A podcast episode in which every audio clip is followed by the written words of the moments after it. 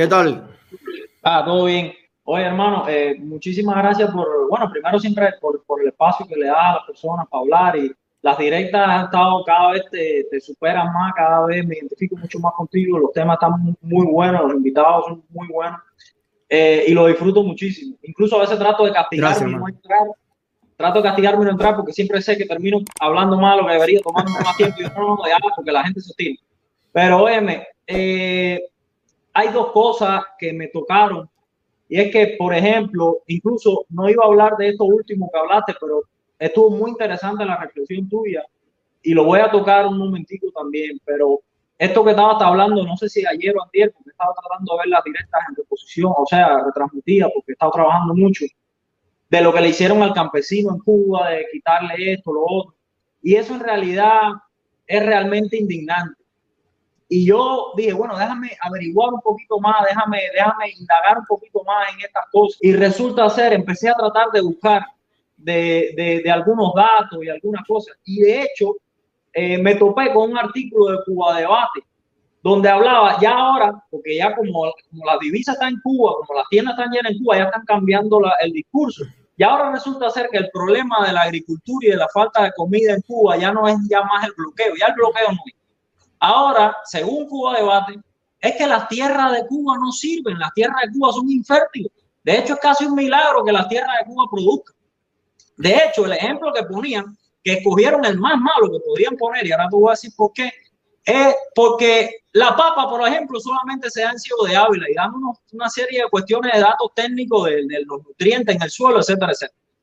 Ahora, cuando yo me pongo a ver Oye, pero todas las escuelas, todas las escuelas del campo mías fueron de papa en las tunas y se sacaban camiones y camiones y camiones de unas papas tremendas. Y cuando nos robamos, cuando cogíamos cuatro papas, nos hacían un acto y nos manchaban el expediente. Pero mira que había papa en el Mijial, en la Veguita. Mira, para tener una idea sencilla, ¿tú sabes cuántos campesinos, por llamarle de alguna forma, hay en Estados Unidos? Hay 2.6 millones de campesinos en Estados Unidos. Y en Estados Unidos hay una población de 340 millones de habitantes. Y esos 2.6 millones de campesinos, esto es lo que es, lo que es una economía de libre mercado contra una economía que todo lo controla.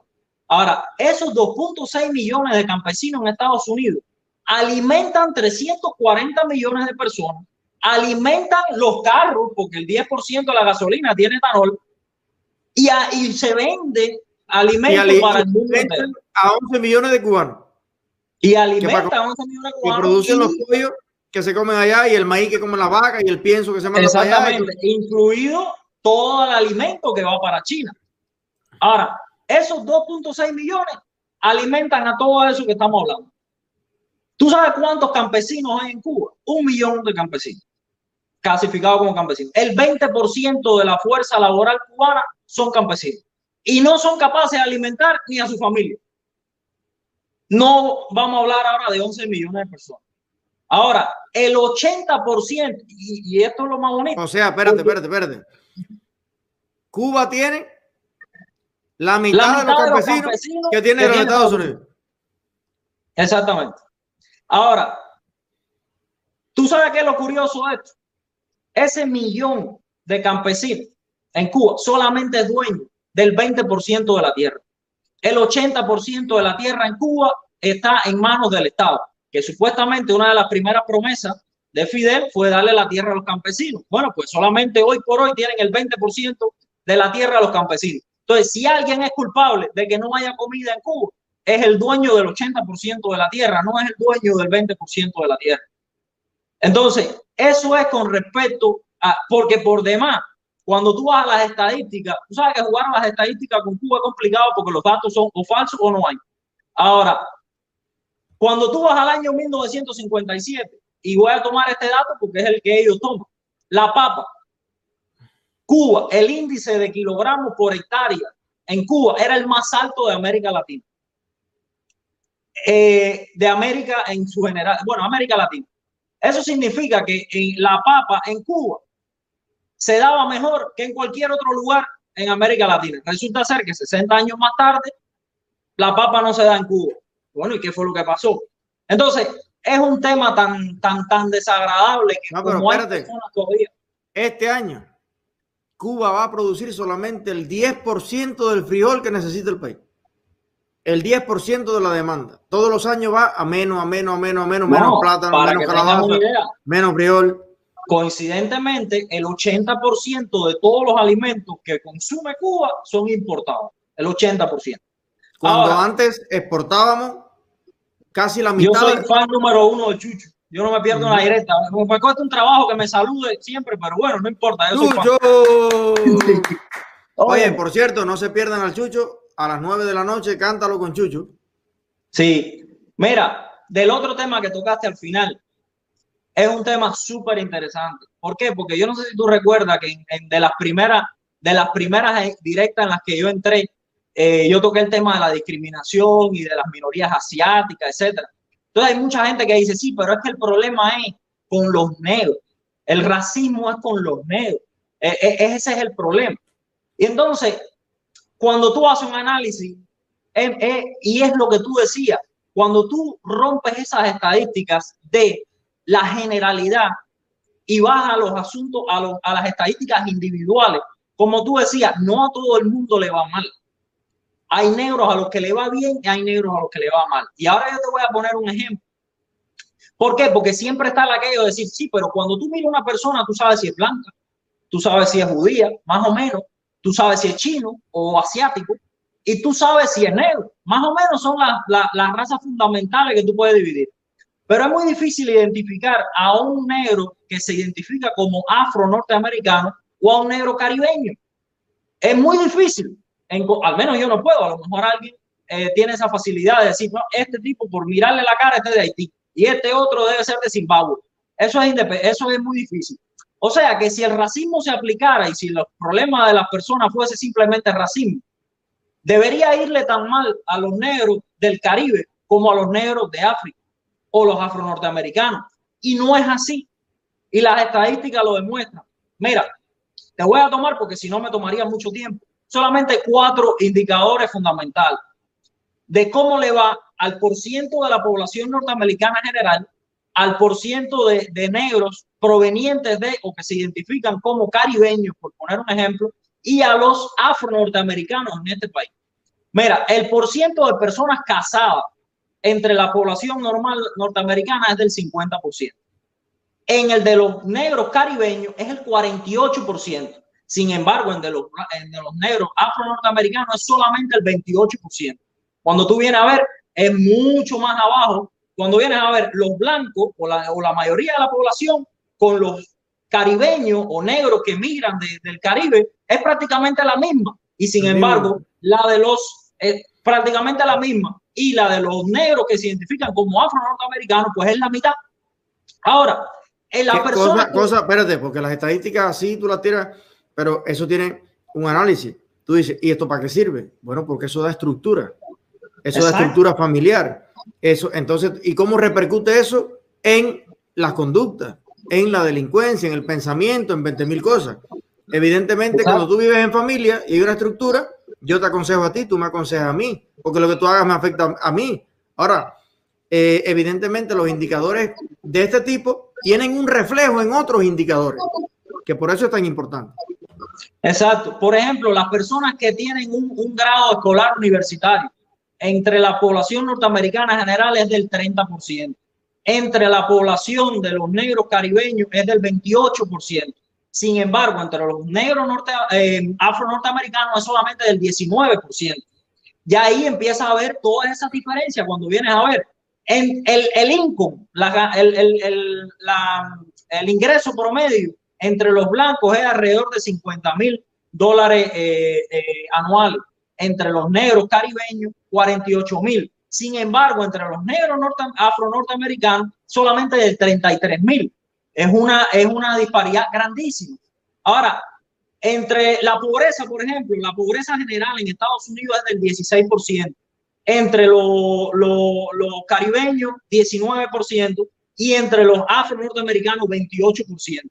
Cuando tú vienes a ver, para dejarlo ahí, los indicadores de, los, uh, de las personas de la raza negra, inmigrantes o que se identifican como caribeños, que no se identifican como afro-norteamericanos, y son prácticamente iguales a cómo se comporta la población norteamericana. Solamente los números se desploman entre las personas que se identifican como afro-norteamericanos. Ahora, ¿dónde está la diferencia? ¿Dónde está el porqué? Y esto que te estoy diciendo es simplemente cuando tú miras los números generales, pero si tú lo eh, descompones un poquito más entre inmigrantes de primera generación e inmigrantes de segunda generación, porque todo está claro, a tu hija le va a ir mejor en este país que a ti, a mis hijos les va a ir mejor en este país que a mí, es algo normal. Por eso las estadísticas quedan un poquito para abajo, pero cuando ya tú lo ves de segunda o tercera generación, los números son exactamente iguales. ¿Qué te dice eso? Que es una cuestión mucho más cultural que de discriminación, porque si fuese una cuestión de discriminación, a estas personas caribeñas le tendría que ir igual de mal que a las demás personas porque están sometidos a la misma discriminación. parece que los, racistas, los racistas norteamericanos son los únicos racistas en el mundo que son racistas con algunos negros. Exacto. Ahora, ¿cuál el problema no es, no es el racismo, obviamente. ¿Cuál es la diferencia? Estos afro-norteamericanos cuando nacen entran en el sistema educativo, yo hago mucho énfasis siempre en eso porque ahí está la raíz de todos los males entran en el sistema educativo de un principio, se le enseña la mentalidad de victimización, se le enseña que usted no puede salir adelante porque usted es discriminado, no importa lo que usted haga, usted va, usted no va a progresar, usted tiene que esforzarse cuatro veces más para que para salir adelante que un blanco. Sin embargo, entre los caribeños que no entraron en eso, que vienen con las raíces familiares más caribeñas, pues son las personas que a los hijos no le enseñan eso. A los hijos le enseñan, usted tiene que trabajar, usted tiene que salir adelante, usted tiene que esforzarse. A lo mejor alguien te trata mal, pero no le haga caso. Eh, eh, dale para adelante y, ese resultado se ve después en que esas personas salen adelante al mismo ritmo que las personas blancas. Ahí está todo, ahí está todo. ¿Por qué a unos negros le va mal? ¿Por qué a unos negros no le va mal?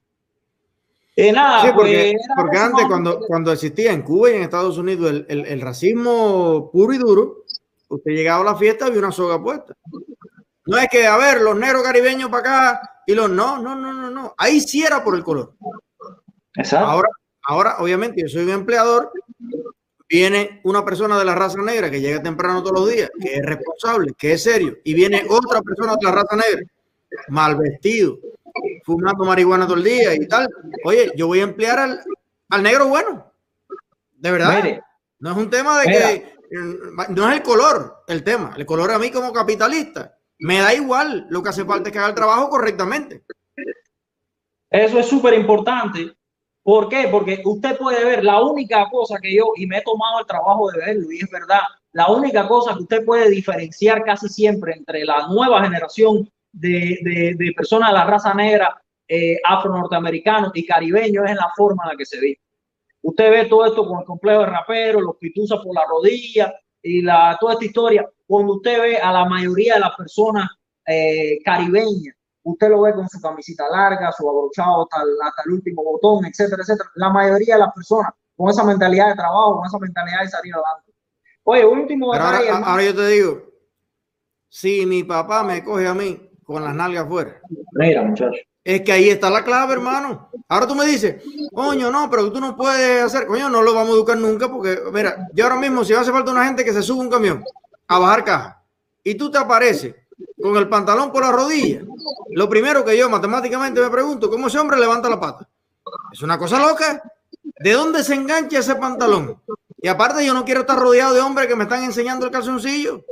Eso, eso, señores, mira, mira, no, es una puercada, compadre.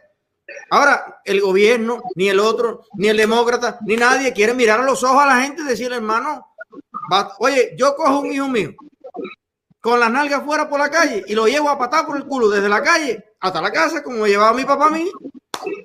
Y una vez me quise, ¿qué fue lo que yo hice? Yo no me acuerdo. Sin camisa. No, que en el parque que hay. ¿Dónde usted va? No, que allí hay un. ¿Quién le dijo a usted que tú tienes que andar enseñándole las patas? Eso los hombres no usan esa, esa cosa. Eh, recuerdo cuando los descalzados. Una anécdota o de récord. Nos montamos en un tren del Yarey para la y mi papá se monta conmigo. Y va uno con los, ¿te acuerdas los descalzados? y mi papá yo lo veía preocupado mirando. Y me dice, ve acá, ese hombre se habrá dado cuenta que le falta la parte de atrás del zapato. No, no. Digo yo, no, papi, es que es, que es así. El zapato dice, pero a ver, ¿Qué lógica? Mira cómo tiene el cargañal lleno de churri. Mira cómo la media la tiene rota por ahí, porque eso no, no funciona así. Y ahora yo me pregunto, si ese hombre le tiene que tirar una pata a alguien y le mete el zapatazo una vieja que está del otro lado, o si tiene que brincar un marabuzal, una cerca, o salvar a un muchacho que se está ahogando. ¿Cómo funciona eso? Y parecen tonterías.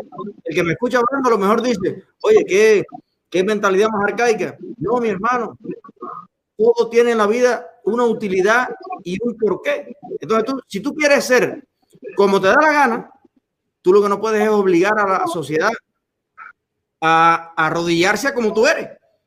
Si eso no le funciona al resto de la sociedad. Entonces, o tú te, o tú te haces estándar, y cuando no digo estándar es que todo el mundo tenemos que tener el mismo pelado, la misma, no. Cada cual puede tener su estilo, cada cual puede tener su cosa, pero hermano, hay cosas estándares. A todo el mundo le gusta la limpieza, a todo el mundo le gusta la buena comunicación, oler bien, eh, eh, estar medianamente decente, correcto y un lugar para cada cosa. Entonces, si tú eres el inadaptado, tú no, tú no puedes pensar que el mundo entero se va a adaptar. Ahora vamos a andar todo el mundo con los chores abajo para andar, para no molestar a nadie. No, hermano, no es así. Vamos a hablarnos claro. Y es que es eso, es, la, la, destrucción del, y, es por, y, ellos saben, por eso es que se está abogando por eso, porque es la destrucción de la civilización occidental, la destrucción de la familia, que es el, el, el, bueno, es lo que eh, otras veces lo hemos visto, el 75% de los niños hoy por hoy dentro de la raza negra nacen sin un padre al lado, cuando usted nace sin un padre al lado, y yo soy el fan número uno de las madres solteras, hacen un excelente trabajo, pero desgraciadamente es realidad, el padre hace falta para dar el computazo cuando tiene que darlo, para esa figura paterna, etcétera, etcétera. Ya para despedirme, para darle chance a otro, hermano, eh, los músicos de la canción de la, de la introducción y la despedida, mi salud y mi respeto para ellos, son excelentes los dos. Ahora, este muchacho que era el que hacía la primera, que hizo la canción de despedida, ayer fue la primera vez que la oí, no sé si lleva más tiempo. Esa canción me sacó las lágrimas. Ese muchacho si hace un disco de canciones de esas, créeme que yo le compro 10, eh, una voz, que, una voz, una letra, eh, vaya, no sé, me sacó las lágrimas yo soy durísimo para eso. Mi salud y mi respeto para ellos. Nada, muchas gracias por todo siempre y nada, seguimos en, en contacto. Para adelante, un abrazo.